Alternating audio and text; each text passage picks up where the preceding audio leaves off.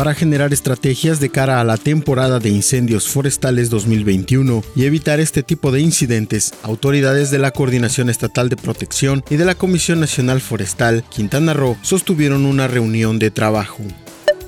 La Central Mexicana de Servicios Generales de Alcohólicos Anónimos anunció la vigésimo sexta Semana Nacional compartiendo esfuerzos, donde colocarán módulos para proporcionar información sobre los riesgos del consumo del alcohol toda la información completa a través del portal www.lucesdelsiglo.com.